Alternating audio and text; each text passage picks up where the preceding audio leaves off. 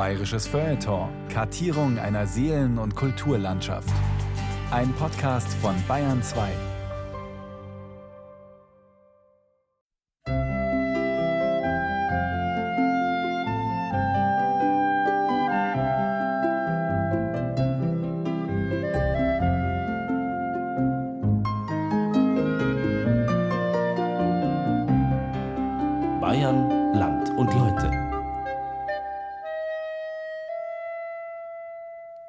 Der schwarze Weise. Wilhelm Warning schildert, wie König Balthasar nach Bayern kam. Es war ein heißer Sommertag. Im Halbdunkel des Ladens schien die stickige Luft zu stehen.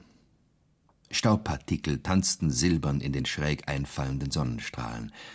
Sonst keine Bewegung, kein Laut. Tische und Stühle, Nippisfigürchen in Vitrinen, dazwischen schwärzlicher Silberschmuck und Votivgaben, auf Truhen gestapelt Berge von Büchern und Zeitschriften, am Boden eingerollte Teppiche. Ja, schauen Sie nur um, hatte die Frau gesagt, die auf einem Sessel am Eingang saß, und dass bei ihr immer etwas zu finden sei. Postkarten in Pappkartons zum Beispiel, zerbeulte Trompeten oder eine Geige, deren hölzerner Körper gesprungen war. Ölbilder in schweren, vergoldeten Gipsrahmen barocker Üppigkeit, die an der Wand lehnten, daneben dunkle Drucke, die schemenhaft halbnackte Frauen zeigten, schwüle Erotik der Gründerzeit. Etwas weiter hellblaue Marienstatuen mit Sternenaura und auch einige Kruzifixe aus Holz, Eisen oder bemaltem Gips und schließlich etwas versteckt auf einem Stuhl stehend, gleichsam wartend, er. Bereitwillig lächelnd, fast lachend, jedenfalls den Mund mit den roten Lippen zu einem breiten Grinsen auseinandergezogen, die weißen Augen im schwarzen Gesicht freundlich auf den Betrachter gerichtet.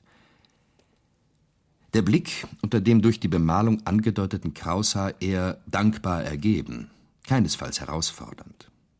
Bekleidet mit einer moosgrünen Hose und einer durch das Alter etwas nachgedunkelten und am Saum leicht ramponierten rötlichen Jacke, die am Hals mit einem kleinen weißen Streifen endet.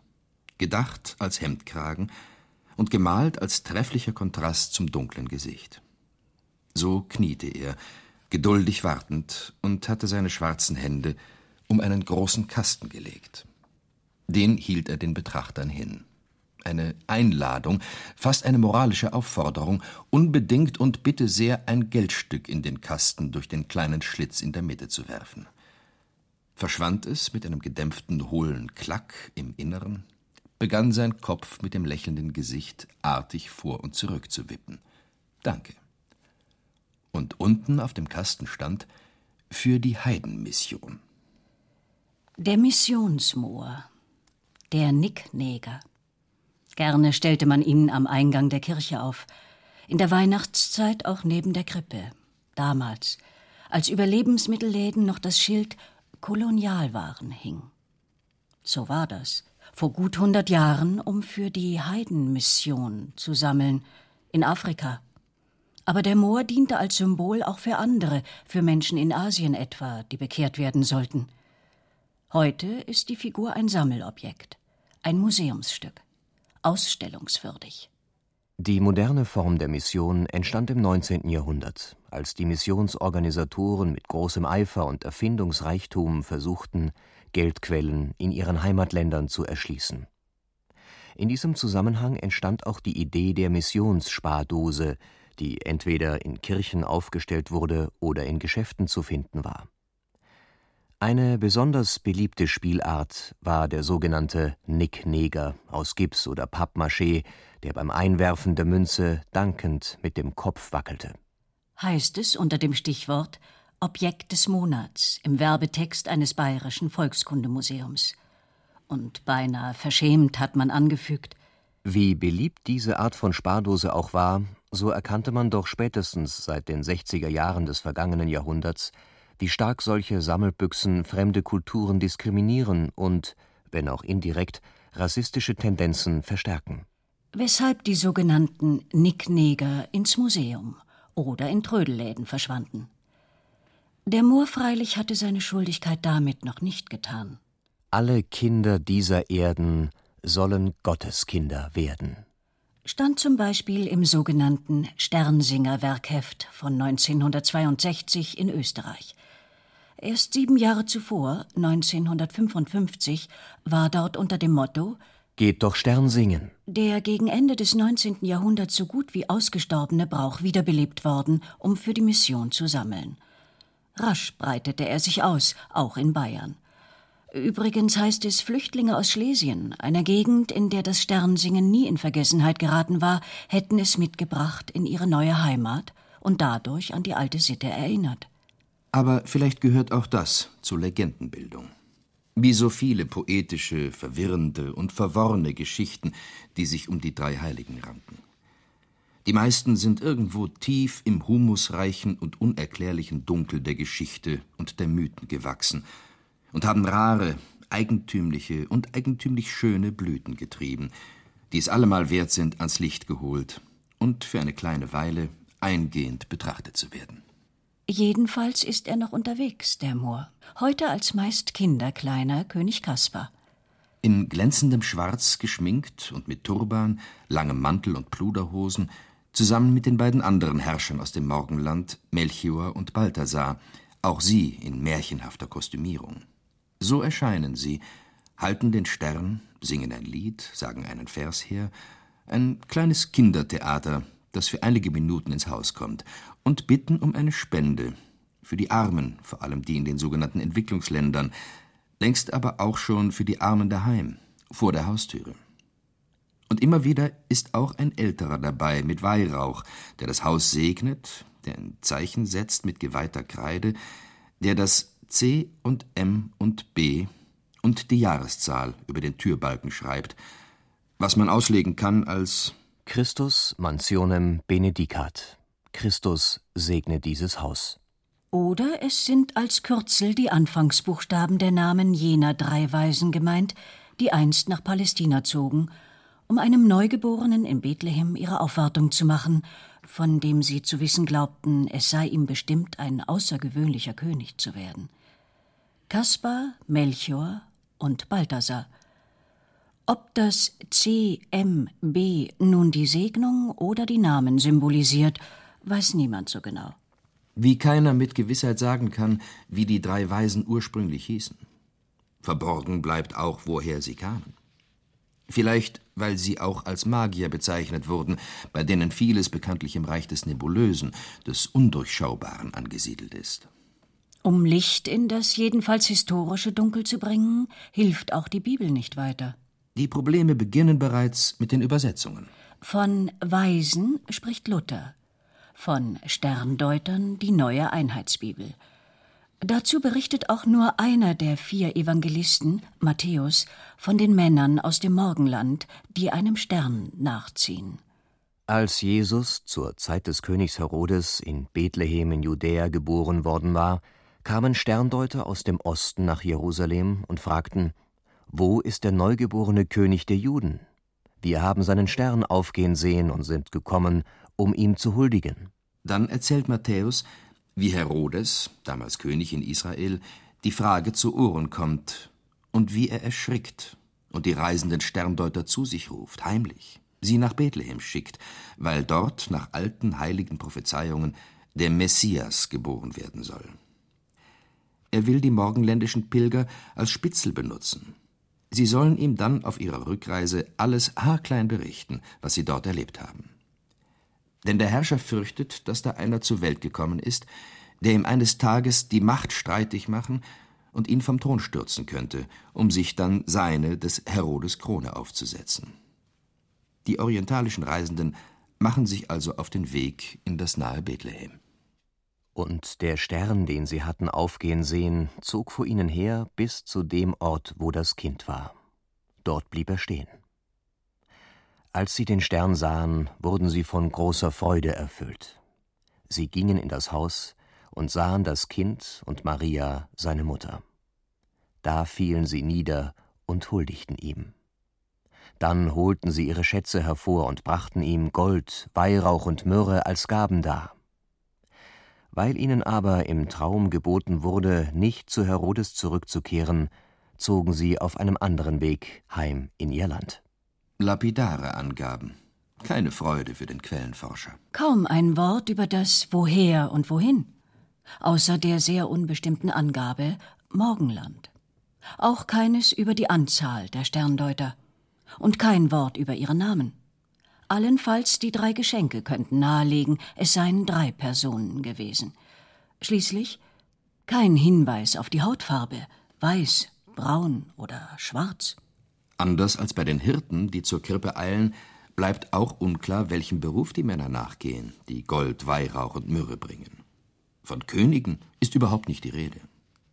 Immerhin können Sterndeuter wenigstens Weise sein und die Weisen Sterndeuter.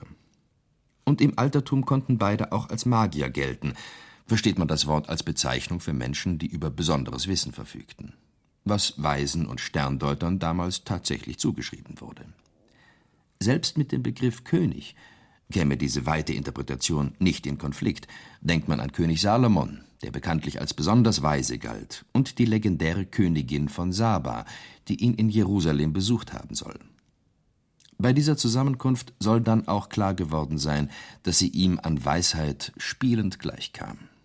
Und irgendwie spielt diese ihrerseits geheimnisumwitterte Dame auch eine undurchsichtige Rolle bei der Frage, ob einer der, nun ja, Weisen, Astrologen, Magier oder Könige dunkler Hautfarbe war und gar aus Äthiopien stammte, jenem Reich, in dem die sagenhafte Königin von Saba einst geherrscht haben soll, die zu Salomon zog. Auf einer Tafel jedenfalls, die zum berühmten Kloster Neuburger Emai-Altar aus dem Jahr 1181 gehört, ist vermerkt Regina Asaba, Königin von Saba und man sieht auf blauem Grund, in Gold ziseliert, eine offenbar afrikanische Herrscherin, eine elegante Dame, die Krone und Schleier trägt und durchaus nicht demütig, sondern voller Würde und Grazie, geradezu marienhaft vor dem thronenden, etwas erstaunt blickenden Salomon steht, mit ihrem Finger auf sein Herz deutend, so als wollte sie sagen, auf deinen Reichtum und deine Herrscherwürde lege ich keinen Wert aber an einem Austausch mit deiner inneren Weisheit bin ich interessiert. Kam also einer der drei Weisen aus Afrika, aus Äthiopien? Und war es Balthasar oder Kaspar? Ein neues Rätsel, noch mehr dunkel und eine weitere Legende. Manch mittelalterlicher Mythenbildner, der das Reich Saba nach Afrika verlegte, berief sich dabei auf den biblischen Psalm 68 der aus der Feder von König David stammen soll. Aus Ägypten werden Gesandte kommen. Mohrenland wird seine Hände ausstrecken zu Gott. So jedenfalls übersetzt noch Martin Luther diese Bibelstelle aus dem Alten Testament. Aus der zeitgenössischen ökumenischen Einheitsübersetzung ist der Moor verschwunden. Sie formuliert genauer und ganz sicher politisch korrekt. Könige kommen mit Gaben, aus Ägypten bringt man Geräte von Erz, Kusch erhebt zu Gott seine Hände. Was nach wie vor leider offen lässt, wer mit dem König gemeint sein könnte. Einer der drei vielleicht, die nach Bethlehem zogen? Und waren es wirklich drei? Zweifel sind angebracht. Verschiedene Zahlen kursieren.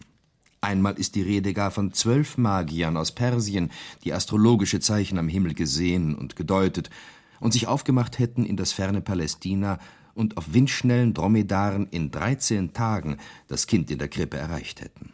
Aus Morgenland in aller Eil, kaum dreizehn Tag, viel hundert Meil, bergauf, bergab, durch Reif und Schnee, Gott suchen sie durch Meer und See. Heißt es anschaulich und geografisch unbekümmert in einem alten Kirchenlied, das sich auf eine der vielen symbolschweren Geschichten bezieht, die sich um die Geschichte der Anbetung der Könige ranken. Freilich kann der Mythos von den zwölf persischen Magiern, der in dem Kirchenlied noch wie eine ferne Erinnerung widerhallt, hier nicht vertieft, sondern nur angedeutet werden. Er speist sich aus vergilbten syrischen Handschriften, die angeblich um das sechste Jahrhundert verfasst wurden. Eine wird dunkel als Spelunca Thesaurorum, als Höhle der Schätze bezeichnet. Spelunca Thesaurorum. Ein bedeutungsvoller Name, der mit Adam verbunden ist, dem ersten Menschen, aus dessen Grabeshöhle die Magier Gold, Weihrauch und Myrrhe genommen hätten, um sie dem Menschen der neuen, erlösten Schöpfung, nämlich Jesus, zu offerieren. Schätze nicht ihres materiellen Wertes wegen. Obwohl Weihrauch damals so kostbar war wie das Gold. Vielmehr, so erzählt diese geradezu esoterische Geschichte, hätten die Nachfahren Adams und Evas sie als geheime Gaben, die dem ersten Menschenpaar aus dem Paradies mitzunehmen gestattet waren, in einer Höhle gehütet. Und nun, als Gott durch die Geburt seines Sohnes, des Retters und Erlösers, die verschlossenen Pforten des Garten Eden wieder öffnet, hätten die weisen Magier ihm die paradiesischen Gaben, das Gold, den Weihrauch und die Myrrhe, als die größten Kostbarkeiten der Menschheit dargebracht. Es regieren Legende und Mythos, auch im Hinblick auf die Zahl der Pilger. Die heiligen drei? Einer, ganz prominent, lässt vier Männer dem Kind die Reverenz erweisen. Der Maler Hieronymus Bosch. Er zeigt sie auf seinem berühmten Epiphanias-Altar, den der niederländische Künstler vermutlich um 1500 gemalt hat und der heute zu den Schätzen der Königlichen Gemäldegalerie Prado in Madrid gehört. Unter dem halb verfallenen, strohgedeckten Dach einer windschiefen Hütte sitzt Maria, voller Hoheit, und hält das winzige, überaus zarte Kind auf ihrem Schoß. Das blickt ernst und aufmerksam auf einen alten Mann, der ganz in seinen dunkelroten Umhang gehüllt ist. Er kniet vor dem Knaben, den Kopf hält er demütig gesenkt. Seine Krone, die ihn mehr als Priester denn als König kennzeichnet, hat er am Boden vor sich abgelegt. Hinter ihm, in einigem Abstand, steht, vornehm in Weiß und Gold gekleidet, der zweite Magier. Ein schlanker, junger, dunkelhäutiger Mann, der in der einen Hand eine goldene Kugel hält, auf der ein stilisierter Vogel, vermutlich ein Pelikan, zu erkennen ist, der sich mit dem Schnabel Brustfedern herausreißt. Ein Hinweis auf den Opfertod Christi, auf Ostern und die Auferstehung auf das wieder aufgeschlossene Paradies. Denn der Pelikan rettet der Legende nach seine Jungen mit seinem eigenen Blut und verhilft ihnen damit zum Leben.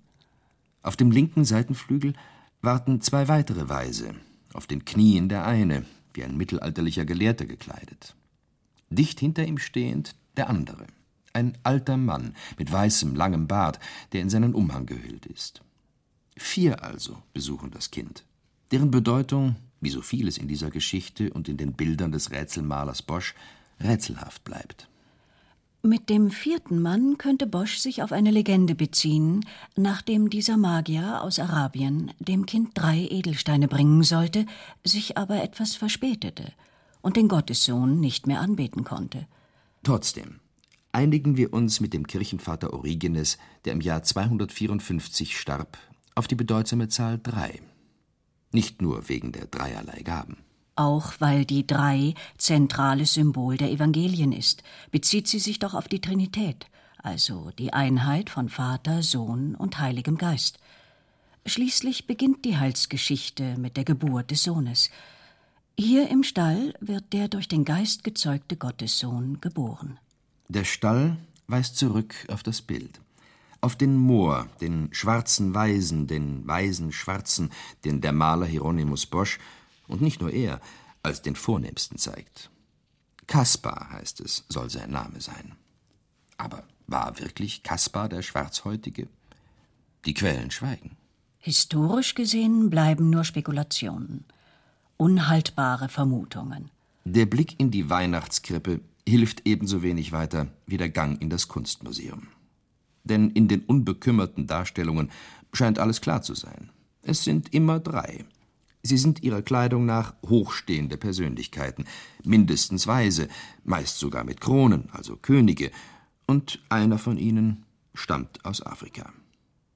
Sie sind mit Kamelen angereist, mit Elefanten und Rössern, die prächtig aufgeschirrt und hochbepackt wurden, Dazu mit vielen Dienern, ein prunkvoller Zug, der dem nackten Kind in seinen Windeln im zugigen, baufälligen Stall oder einer Ruine seine Referenz erweist. Die weltliche Macht beugt sich der geistlichen, jenseits aller Grenzen. So ließe sich das Lesen und das Who is Who vergessen. Was ganz so großzügig aber auch nicht hilfreich wäre, weil dann wesentliche Feinheiten der Geschichte verloren gingen. Wenigstens ist bei dem benediktinischen Lehrer, Priester und Kirchenhistoriker Beda Venerabilis, der 735 starb, nachzulesen. Der erste soll Melchior gewesen sein, ein Greis mit grauem Haar. Der zweite Kaspar, ein bartloser Jüngling mit rötlicher Hautfarbe. Der dritte mit dunklen Haaren, vollem Bart, Balthasar mit Namen. Danach kam keiner aus Afrika. Noch nicht. Klar wird aber, dass die drei Lebensalter vor der Krippe knien. Die Jugend, die Lebensmitte und das Alter. Einmal mehr die bedeutsame Zahl drei. Und sie kommt auch ins Spiel, als aus dem weisen Weißen ein weiser Schwarzer wird, weil damit die drei damals bekannten Erdteile sich vor dem Kind verneigen Europa, Asien und Afrika. Bischof Otto von Freising bringt im 12. Jahrhundert als einer der ersten einen der drei Könige in Verbindung mit dem Herrscherhaus Äthiopiens. Es scheint fast, als ob die Königin von Saba späten Einfluss übe. Denn so wie sie zu Salomon zog, zieht später ein königlicher Weiser aus ihrem Land zu dem Ort, an dem die göttliche Weisheit Mensch geworden ist. Balthasar heißt er zunächst. Eine im Laufe der Jahrhunderte gesponnene Legende, in die östliche wie westliche Quellen, Erzählungen und Fantastereien hinein verwoben wurden, scheint zu wissen, wer die Männer waren, die zur Krippe eilten. Schließlich ist es der Karmelitermönch Johannes von Hildesheim, der all die Strömungen Mitte des 14. Jahrhunderts in einer langen Erzählung zusammenfasst, in der Legenda Trium Regum, der Dreikönigslegende. In dem ersten Indien lag das Königreich Nubien. Dort herrschte zur Zeit der Geburt des Herrn König Melchior, der dem Herrn das Gold geschenkt hat. Ihm gehörte auch das Reich Arabien, in dem der Berg Sinai liegt. In dem zweiten Indien lag das Königreich Godolien. Dort herrschte zur Zeit der Geburt des Herrn König Balthasar, der dem Herrn den Weihrauch geschenkt hat. Im dritten Indien lag das Reich Tarsis. Dort herrschte zur Zeit der Geburt des Herrn König Kaspar, der dem Herrn die Myrrhe geschenkt hat. Melchior, der König von Arabien, der dem Herrn das Gold opferte, war von kleiner Gestalt. Balthasar, der König von Godolien, der dem Herrn den Weihrauch opferte, war von mittlerer Größe. Kaspar, der König von Tarsis, der dem Herrn die Myrrhe schenkte, war der größte unter ihnen. Er war ein schwarzer Äthiopier. Johannes von Hildesheim traf den Nerv der Zeit. Seine in Latein verfasste Erzählung wurde kopiert und verbreitete sich rasch. Bereits 1389 erschien sie auf Deutsch, auch gedruckt. Ein Bestseller. Denn längst hatte man in Zentraleuropa den Orient, vor allem aber Afrika, entdeckt. Schon 1316 taucht zum Beispiel der sogenannte Freisinger Moor in einem Buch des Bischofs Konrad in einer Wappenzeichnung auf. Eingefasst von zwei schlanken Fabeltieren, die aufrecht auf ihren geschwungenen Schwänzen stehen, und vor einem zarten grünen Baum ist im Profil ein Schwarzer zu sehen, der eine rot-goldene Krone auf seinem Haupt trägt. Ein Herrscher zweifelsohne. Aber der von Bethlehem? Vermutlich nicht. Vielmehr Ausfluss der Mode. Seit dem 14. Jahrhundert wurde es in deutschen Adelskreisen weithin üblich, im Hofstaat, wenn möglich, mit einigen schwarzen Sklaven zu prunken. So wie man es etwa bei den Kreuzzügen und während der Handelsreisen im Orient kennengelernt hatte. Die afrikanischen Diener, erworben auf den Menschenmärkten am Mittelmeer, gehörten zur höfischen Prachtentfaltung und waren Zeichen von Weltläufigkeit. Später als Portugiesen den Seeweg entlang der afrikanischen Küste erschlossen, wurden immer mehr Menschen mit dunkler Hautfarbe als Sklaven nach Norden verkauft. In Neapel, Venedig oder Genua, sogar in London und Hamburg wurden von Händlern Afrikaner als menschliche Ware feilgehalten. Entsprechend zeigen Krippen und Dreikönigsbilder im Gefolge der hohen Herren viele schwarze Diener, die Kisten und Truhen tragen, Pferde am Halfter halten, Kamele führen. Ganze Mohren, Kapellen folgen dem Zug. So wie man es aus Erzählungen oder eigenen Erfahrungen kannte. Auch der Nürnberger Meister Albrecht Dürer schien fasziniert von der Afrikamode. 1523 entwarf er sogar ein eigenes Wappen, in das er das Abbild eines jungen afrikanischen Mannes einarbeitete. Allerdings entstand sein Bild Anbetung der Könige rund 20 Jahre vorher. Da steht er, der Moor. Kaspar.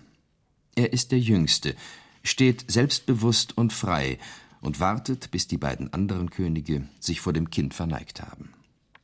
Der älteste, Melchior, kniet vor dem Kind, das auf dem Schoß Mariens sitzt und seine Arme zu dem alten Weisen ausstreckt, so als ob es ihm in den Bart fassen will. Die Mutter muss es geradezu festhalten, so reckt sich das Kind dem Mann entgegen.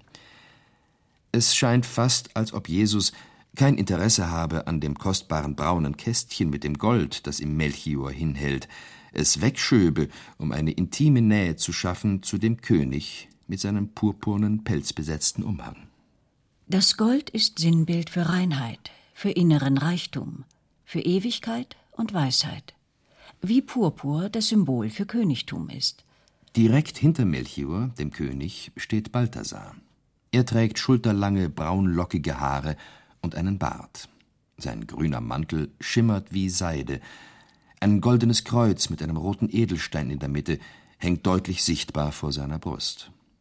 In seiner Hand hält er das hohe Gefäß, in dem er den Weihrauch mitgebracht hat. Weihrauch, der eingetrocknete Saft bestimmter Bäume, die nur im heutigen Jemen wachsen, war seit je Grundstoff, um bei Kulthandlungen die Gegenwart Gottes zu symbolisieren. Er ist Zeichen besonderer Heiligkeit und Ausdruck der Gottesnähe. Wie der Weihrauch, heißt es, sollen auch die Gebete zu Gott aufsteigen. Auch das Grün hat symbolische Bedeutung. Es steht für neue Schöpfung, für Wachstum, für Erkenntnis und die Wandlungskraft des Heiligen Geistes. Balthasar blickt nicht auf das Kind, sondern hat sich zur Seite gewendet, betrachtet nachdenklich das milchig grüne, weltkugelförmige Gefäß, in dem sich die Myrrhe befindet. Die Sonne zeichnet einen hellen Reflex auf die Kugel und hebt sie besonders heraus. Kaspar, der Jüngste hält sie. Er ist elegant gekleidet, trägt rote Hosen und einen blauen Umhang. Sein dunkles Gesicht blickt versunken und ernst auf die Szene mit dem Jesuskind. Myrrhe ist wie Weihrauch getrocknetes Harz von Sträuchern, die vor allem in Äthiopien wachsen. Es gilt als Medizin, dient als entzündungshemmendes Mittel und ist wohlriechend weshalb es in der Antike zur Einbalsamierung Verstorbener verwendet wurde. Myrrhe schmeckt außerdem bitter. Entsprechend ist sie Symbol für Leiden und Tod. Blau dagegen ist die Farbe des Himmels, der Transzendenz und der Wahrheit. Kaspar, der dunkle König. Im Bild spielt er eine besondere Rolle. Er, der weise Schwarze, ist der Jüngste und kommt mit der Myrrhe als Arzt. Der weise Alte ist König, der Mittlere erscheint als weiser Priester. Die drei verweisen durch sich selbst und ihre Gaben auf Jesus. Er ist König, Priester und Arzt. Er ist Quelle der Liebe, des Gebets und des Heils. Und er lässt sich nicht auf Hautfarben begrenzen, dunkel oder hell, rötlich, bräunlich, weißlich oder gelblich. In einem alten Dreikönigs- oder Epiphaniaslied heißt es: Sobald sie kamen zu dem Stall, auf ihre Knie sie fielen all. Dem Kind, sie brachten alle drei, Gold, Weihrauch, Myrrhen, Spezerei. O Gott, nimm auch von uns für gut, Herz, Leib und Seel, Gut, Ehr und Blut. Mit Weihrauch und gebognem Knie erkannten sie die Gottheit hie, mit Myrrhen seine Menschheit bloß und mit dem Gold ein König groß.